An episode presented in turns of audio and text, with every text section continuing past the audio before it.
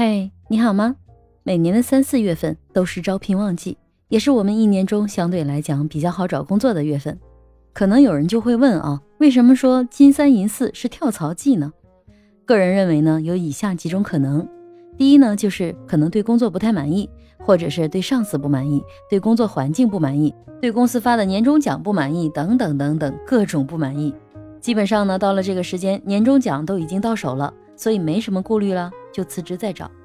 第二种呢，有可能是看到新一年的年度目标出来了，这个目标和计划呢，结合个人的工作目标和激励方案，可能对自己的吸引力不大，也有可能呢是离目标太远，也有可能是激励不够，或者是呢预见到公司给予达成这个目标的资源不够。总之呢，就是可以预见到拿到这个大饼的可能性不大，趁着旺季呢，赶紧脱身找下家。第三种可能性呢，就是对自己企业的经营状况或者是业绩状况不乐观，感觉有可能企业未来的盈利不会太好，对应自己未来的利益或者是成长空间呢可能会受限，所以果断离职，或者是呢看到更好的平台或者是赛道想转行。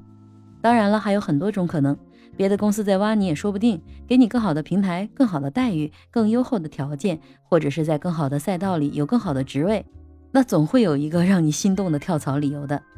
前面几期节目呢，我有介绍过，如果跳槽或者是转行有哪些的注意事项，或者是有哪些可以选择的赛道。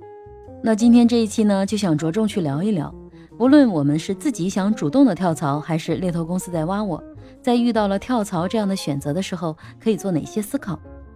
坦诚讲，在我的职业生涯中，遇到了很多次这样的抉择，其中有一次呢，是我在企业里做到中层管理干部。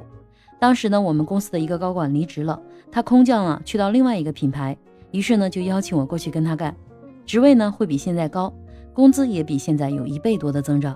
而且他们的品牌比我们这个品牌的知名度要好一些，但最终我还是拒绝了。我是如何判断的呢？第一，看目的和背景。当他邀请我去跳槽的时候，他需要我做什么？他是个空降兵，我被他带过去，势必要跟他绑定，成为他的嫡系空降兵。帮他在新的企业里快速打开局面，不但要快速的取得成果，还要迅速的帮领导在团队里树立威信。这是一场硬仗，那是一定的。我将面临巨大的挑战，而且领导能否成功立住脚，对我来说也是个很大的风险。一旦领导活不过前三级，那我基本也得下课。第二呢，就是看文化的适应性。虽然是同一个行业，可是企业文化有很大的差异。他们公司是出了名的铁血管理。而我现在的这家公司呢，是比较开放、比较宽松的。对于我来说，现在的企业文化我更喜欢，也很适应。第三呢，就是看我现在的企业空间。虽然我现在只做到了主管的位置，但是我属于主管中业绩比较好、威望比较高的，而且经理这个层级呢也有空缺的位置。而且我评估了我的工作目标和相关的资源，我有很大的概率还能取得不错的成果。如果安心在现有企业里。只要公司没有出特别大的问题，我的工作也没有出特别大的问题的情况下，我还是有很大的概率会有晋升机会的。所以跳槽这边呢，给我画的这个饼看起来也没那么香了。第四呢，就是结合我个人的人生阶段，那个时候呢，我刚结婚，还没有生小孩，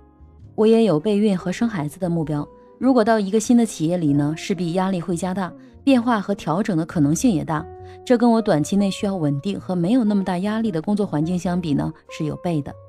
综合这些原因呢，我就果断地拒绝了这位总监大人伸出的橄榄枝，非常诚恳地感谢了他的邀请，明确地用我的私人原因表达我未来呢可能会生孩子，不想承担太大的工作压力，用这样的理由呢拒绝了他。当然也跟他保持很好的联系。后来呢，他在那间企业做了半年多就离职了。而我呢，在一年之后也生了孩子，生完后呢，也回来升任了经理。感觉这一次的拒绝非常的明智，让我避免了一次失败的跳槽。当然了，人生没有如果，我也有可能呢失去了一些其他的机会，也说不定。但是回首我当时的决定，我认为我当时的选择是对的，在适合的年纪生娃，也没有错过公司的晋升机会，一切都刚刚好。所以，如果你也遇到外界的机会，我当时的权衡依据呢，供你参考。另外呢，也建议你再增加一些考量的因素，比如说企业的经营状况、你所属的赛道的发展趋势、职位的变动情况和职位本身的发展空间等等。即便是跳槽呢，要么是换行业不换岗位，比如你在服装行业做会计，转行呢去电商企业还做会计；要么呢就是换岗位不换行业。比如在同样的服装行业里，你以前呢做人力资源，现在呢你跳槽去做运营。总之呢，让自己有一个熟悉的安全区，而不是把自己跳到一个完全陌生的领域，行业岗位都换了，这样可能呢就会两眼一摸黑，大幅度增加你成功的难度。当然了，不论跳与不跳，认认真真的做好每一份工作，努力的搬砖去创造价值，不辜负自己的韶华，还是必须的。我是麦田先生，关注我，收听更多的成长话题吧。